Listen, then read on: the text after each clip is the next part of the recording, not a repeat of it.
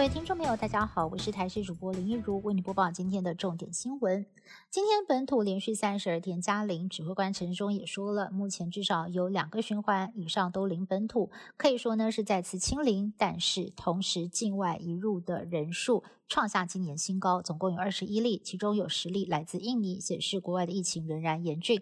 专家也认为这是一个警讯，尤其接下来春节返乡国人入境，再加上南来北往的人流，个人的防疫措施必须。要做得更加严谨。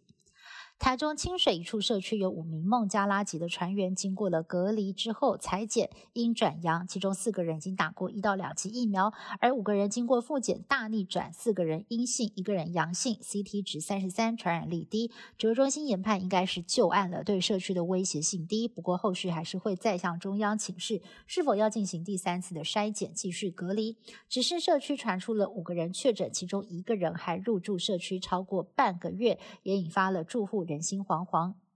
屏东县府日前首创施打疫苗加码送五百元现金，而七号也是优惠的最后一天，民众依然是施打踊跃，排队的人潮几乎看不到结尾。拼施打率，各县市发现现金送礼已经看到成效了。指挥中心表示，原本铁板一块不打疫苗的七十五岁以上长者，第一季的接种率已经上升到百分之七十三点七 percent，而第二季的疫苗覆盖率呢，已经来到了百分之六十六点九。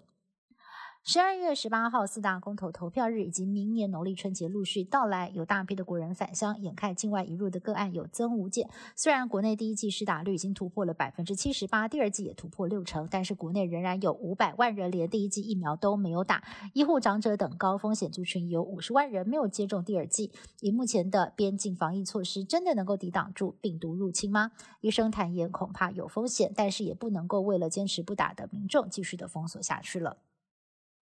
新冠病毒将会走向轻症化吗？有专家指出，观察国际疫情，不论是 Delta 还是 Omicron，都有死亡率降低的趋势，而且流鼻水的症状比例明显增加，咳嗽、肺炎反倒减少。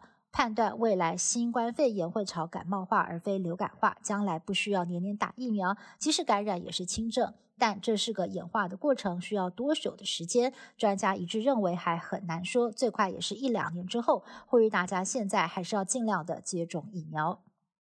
俄罗斯跟乌克兰边境战云密布，美国总统拜登在七号将跟俄罗斯总统普京视讯通话。虽然俄方并不期待双边关系会有突破，但是白宫警告，一旦俄国侵略乌克兰，美国将向东欧增兵，并且采取严厉的经济措施。